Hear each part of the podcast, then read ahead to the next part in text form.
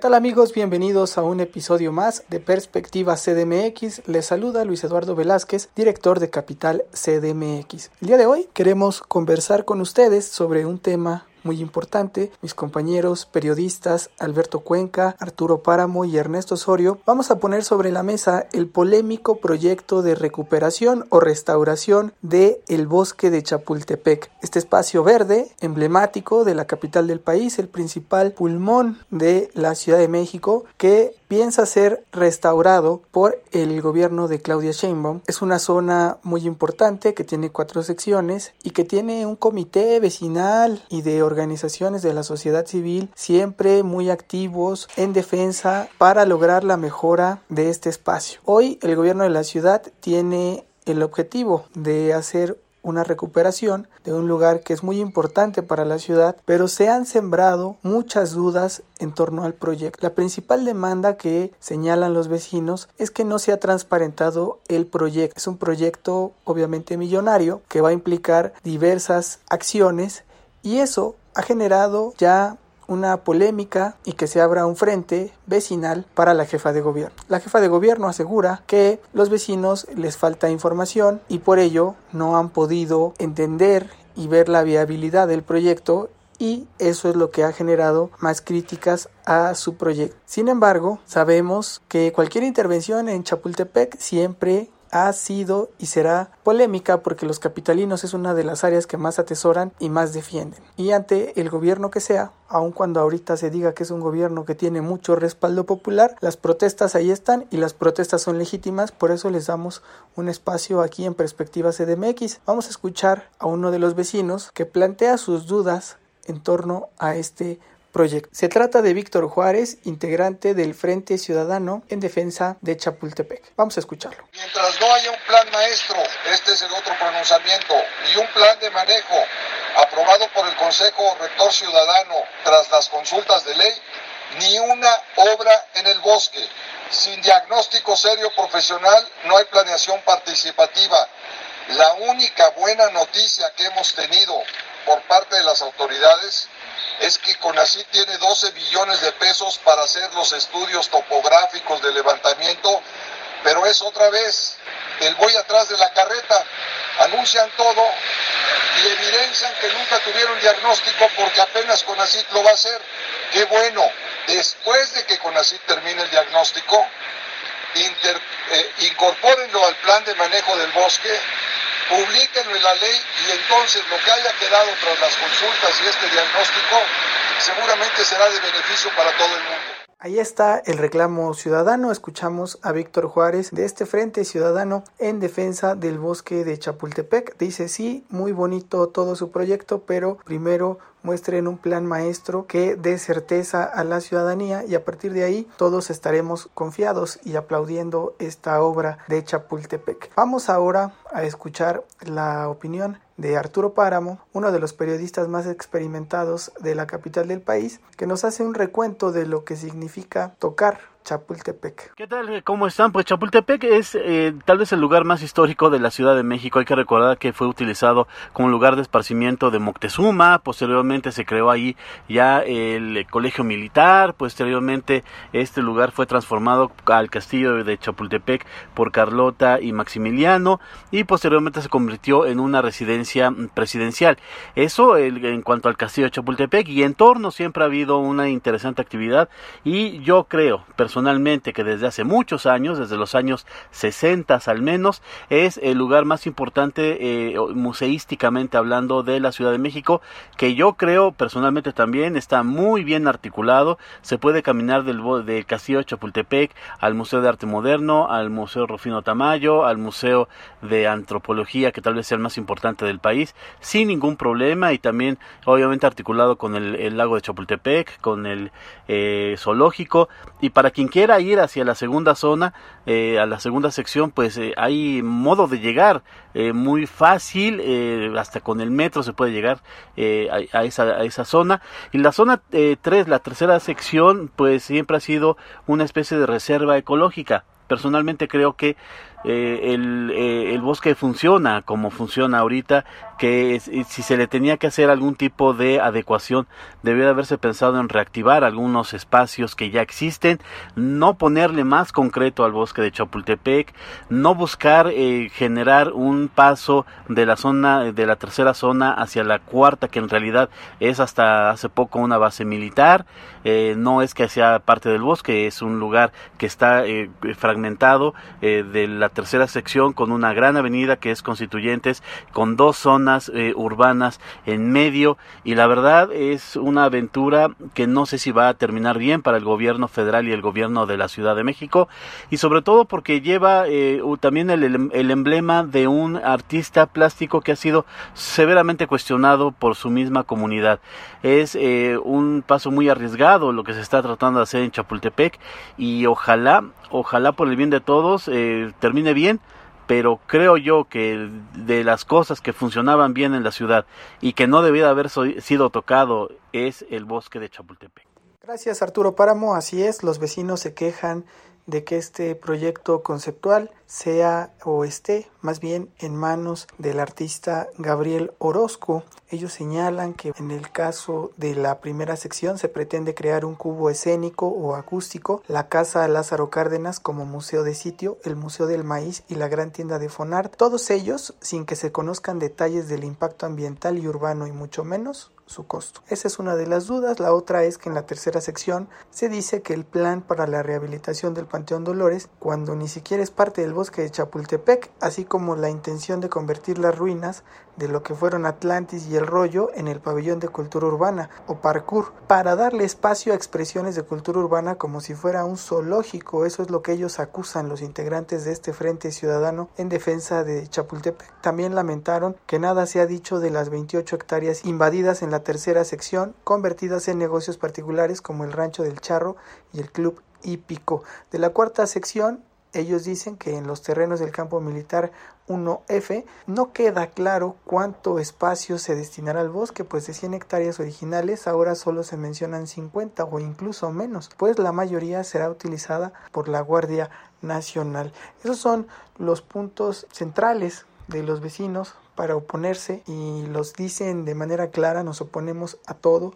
La jefa de gobierno Claudia Sheinbaum ya ha dicho que ella está dispuesta a realizar ajustes y dijo que no hay riesgo de deforestación ni tampoco de afectar el jardín botánico porque incluso ella en 2006 como secretaria de Medio Ambiente fue promotora de este espacio. Sin embargo, también a la jefa de gobierno como secretaria de Medio Ambiente se le ha acusado de ser quien como secretaria de Medio Ambiente le ha puesto más concreto a la Ciudad de México en referencia a los segundos pisos. Aquí coincido contigo Arturo, no es o no se ve viable tener que poner más concreto en Chapultepec. Eso ya nos asusta a todos, pero ahora vamos a escuchar la perspectiva de Ernesto Osorio. Te escuchamos, Ernesto Osorio, director de Gaceta Ciudadana. Luis, amigos de Capital CDMX, creo que en esta ocasión eh, sí hay que poner en duda la autenticidad del movimiento ciudadano, de este Frente Ciudadano en Defensa del Bosque que se acaba de pronunciar en contra del proyecto, por dos figuras que están allí, que son de ya una larga trayectoria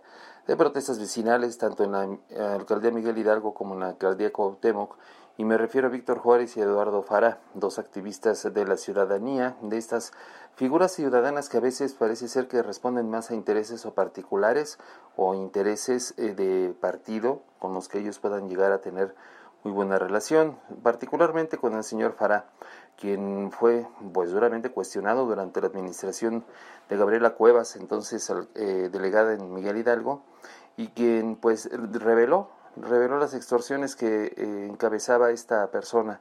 Y después pues eh, Víctor Juárez. Víctor Juárez que sabemos fue el que encabezó toda esta cruzada en contra de la línea 7 del Metrobús y que al final terminó por conseguir ciertos amparos que han acabado con la publicidad en los parabuses y mobiliario de esta línea sobre Paseo de la Reforma. Creo que el gobierno de la ciudad tiene que poner a, prueba sus eh, expertise en materia de negociación con la ciudadanía, porque creo que en esta ocasión sí hay una representación ciudadana en el eh, bueno en Probosque, que es en donde están las figuras pues que representan a los ciudadanos y afortunadamente en la Secretaría de Gobierno pues hay una persona que sabe de estas artes de la negociación y de la conciliación vecinal y que es eh, Alfonso Suárez del Real.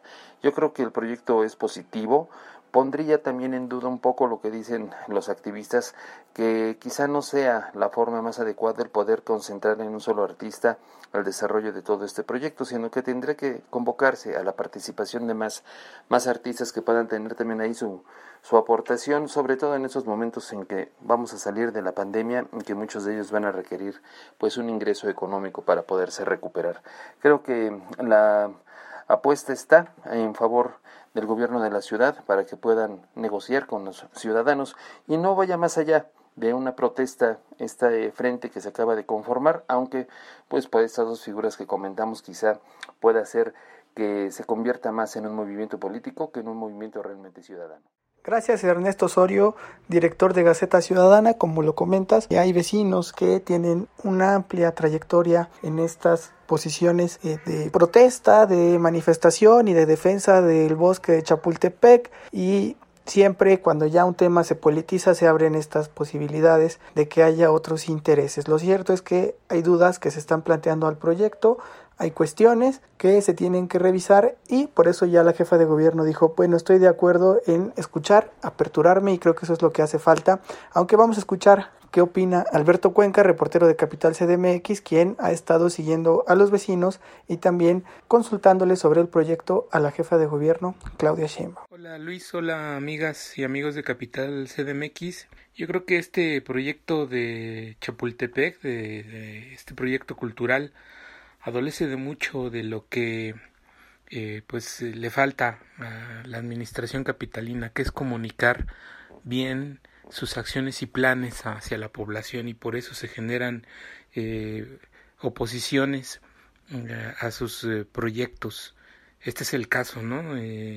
ahí, por ejemplo, este grupo vecinal que se conformó en torno a un Frente Ciudadano para la Defensa de Chapultepec, pues habla de que se desconoce información detallada del proyecto, de los alcances. Eh, los vecinos acusan que se pretende desaparecer al jardín botánico que está en la primera sección para colocar ahí un pabellón contemporáneo mexicano.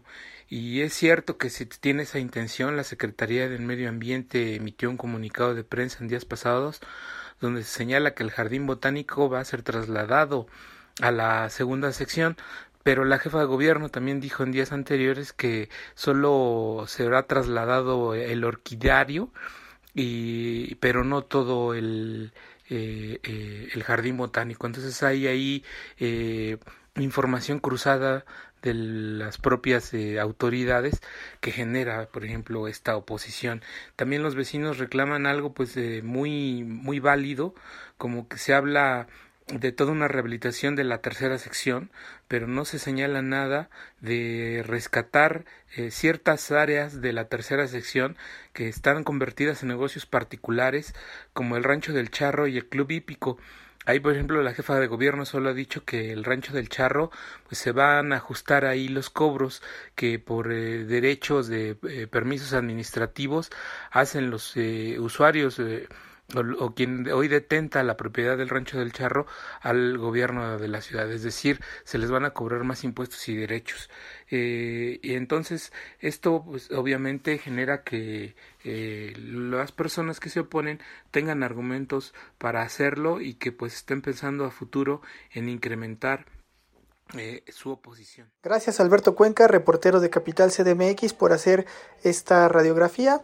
Así lo creo. Veo que si no se comunica bien el proyecto, van a seguir creciendo las protestas, la oposición, y esperemos que por el bien de Chapultepec se logren los consensos, las dudas que han sembrado sean resueltas, se mejore para bien y sí, se haga un rescate que nos satisfaga a todos los capitalinos de este gran espacio emblemático, cultural y ambiental de la capital del país, que es el bosque de Chapultepec, Creo que el secretario de gobierno, como lo comentaba Ernesto Osorio, José Alfonso Suárez del Real, tiene toda la capacidad de diálogo y también el conocimiento para impulsar un proyecto que conjugue lo cultural con lo ambiental y no sea una ocurrencia o un negocio que vaya a lastimar o afectar este gran espacio de la capital del país. Ahí dejamos el tema, seguiremos pendientes, vámonos a las perspectivas de la semana.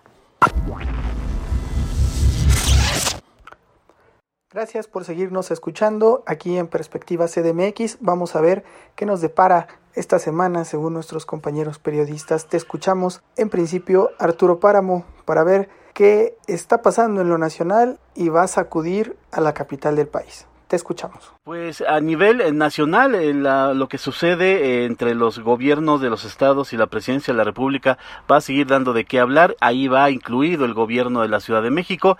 El, próximo martes se va a llevar a cabo una reunión de la conferencia de gobernadores con el presidente de la República en San Luis Potosí y de ahí seguramente saldrán acuerdos o desacuerdos en las relaciones entre la, la federación y los gobiernos estatales. Hay que recordar que hay al menos dos organizaciones, una del PAN y otra de gobernadores que se hacen llamar federalistas, que están plantándole cara al gobierno federal, no solamente en cuestión eh, del manejo de la pandemia, sino también en el manejo de recursos de los impuestos. Creo que por ahí va eh, la perspectiva de esta semana. Gracias Arturo Páramo. Muy importante revisar este conflicto entre los gobernadores y la federación ya no solo en el manejo de la pandemia, que sabemos ha perdido ya fuerza el gobierno federal para incidir con su semáforo, incluso en sus mismos gobiernos de Morena, ya es meramente indicativo y ahora está este frente de la recaudación. Veremos qué sucede y esperemos sea para bien de México. Vamos a escuchar ahora a Ernesto Osorio, director de Gaceta Ciudadana, qué perspectiva tiene para esta semana. Te escuchamos, Ernesto. Y de la perspectiva de esta semana, bueno, pues habrá que estar muy pendientes de la reunión que habrá el próximo miércoles en San Luis Potosí, en donde los gobernadores, los 31 gobernadores y la jefa de gobierno se reunirán con el presidente y con su gabinete legal y ampliado. El tema central, por supuesto, que es la pandemia, el impacto que ya tiene ya la cifra catastrófica de 60 mil de la que hablaba el doctor López Gatel apenas en febrero y que decía era un escenario que ellos no veían cercano, bueno, pues ya tenemos 60 mil personas que han muerto por este virus. Es importante tener la atención sobre esta reunión y particularmente de cuál sea la postura que lleve tanto el gobierno federal como los gobernadores. Creo que aquí hay una apuesta a la que cada uno de ellos tienen que dejar de un lado los intereses particulares, políticos, electorales y orientarse un poco más al rescate de la salud de todos los mexicanos. Ahí creo que tenemos que ser muy pendientes de cuáles sean los acuerdos y también, aunque sabemos que la regencia de la Ciudad de México va a estar siempre alineada al gobierno federal, creo que será positivo ver si es que también la doctora Sheinbaum vuelve a mostrar pues que tiene su propia administración, como ya lo hizo en varias ocasiones con el doctor López Gatel. En esta ocasión esperemos que así sea ante el presidente y de demás gobernadores en, en la reunión que tenga lugar allá en San Luis Potosí. Vamos a estar muy pendientes de ello. Gracias Ernesto Osorio, interesante ver esta reunión y qué escenario se plantea, como lo decía Arturo Páramo. Ahí ya hay varios puntos de confrontación y esperemos sea un resultado positivo para la capital del país y también para el país en un momento tan catastrófico por la epidemia del coronavirus. Vamos a escuchar ahora para cerrar en las perspectivas CDMX a Alberto Cuenca, reportero de Capital CDMX. Te escuchamos, Alberto. En la perspectiva semanal te puedo comentar que a nivel legislativo destaca pues eh, la intención de los diputados locales para realizar un periodo extraordinario de sesiones antes de que termine el mes de agosto. Les surge porque deben realizar adecuaciones a la constitución capitalina, como por ejemplo para ampliar los plazos de instalación de los juzgados de tutela en las 16 alcaldías. Los juzgados de tutela debieron haber eh, instalado, se debieron instalar en las alcaldías a más tardar a finales de julio, pero los diputados locales mm, reformaron la constitución para que se puedan instalar a partir de eh, finales de agosto y que sea de forma gradual. Los dos primeros a partir de eh, lo que resta de este año y de ahí en adelante hasta el 2024 los siguientes para quedar ya en las 16 eh, alcaldías. Y por otro lado, pues el tema COVID sigue marcando la agenda de la administración capitalina.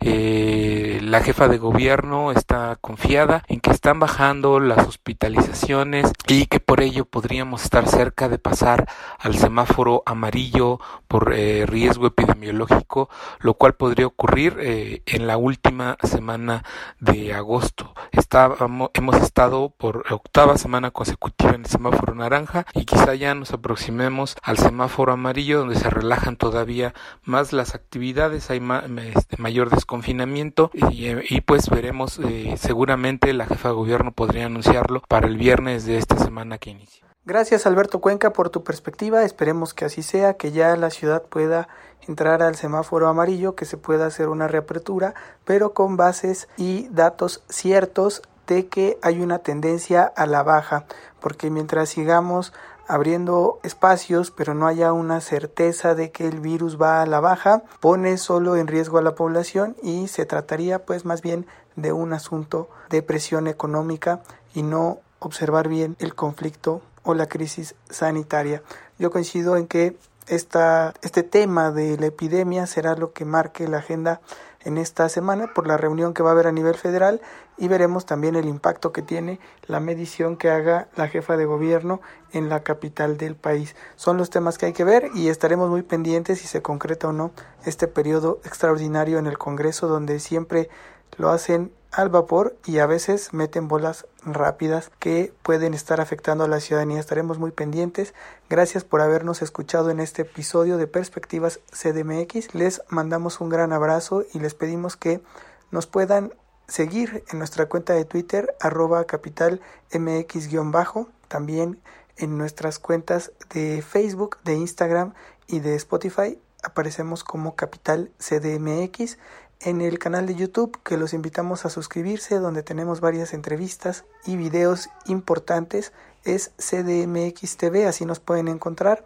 Y también que nos lean en capital-cdmx.org, nuestro diario digital donde tenemos la mejor información de la capital del país todos los días.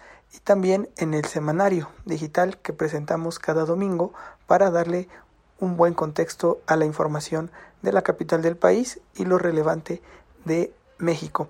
Gracias y si pueden compartan este episodio y nos escuchamos en los siguientes episodios con los temas coyunturales aquí en Perspectivas CDMX. Abrazos no periódicas.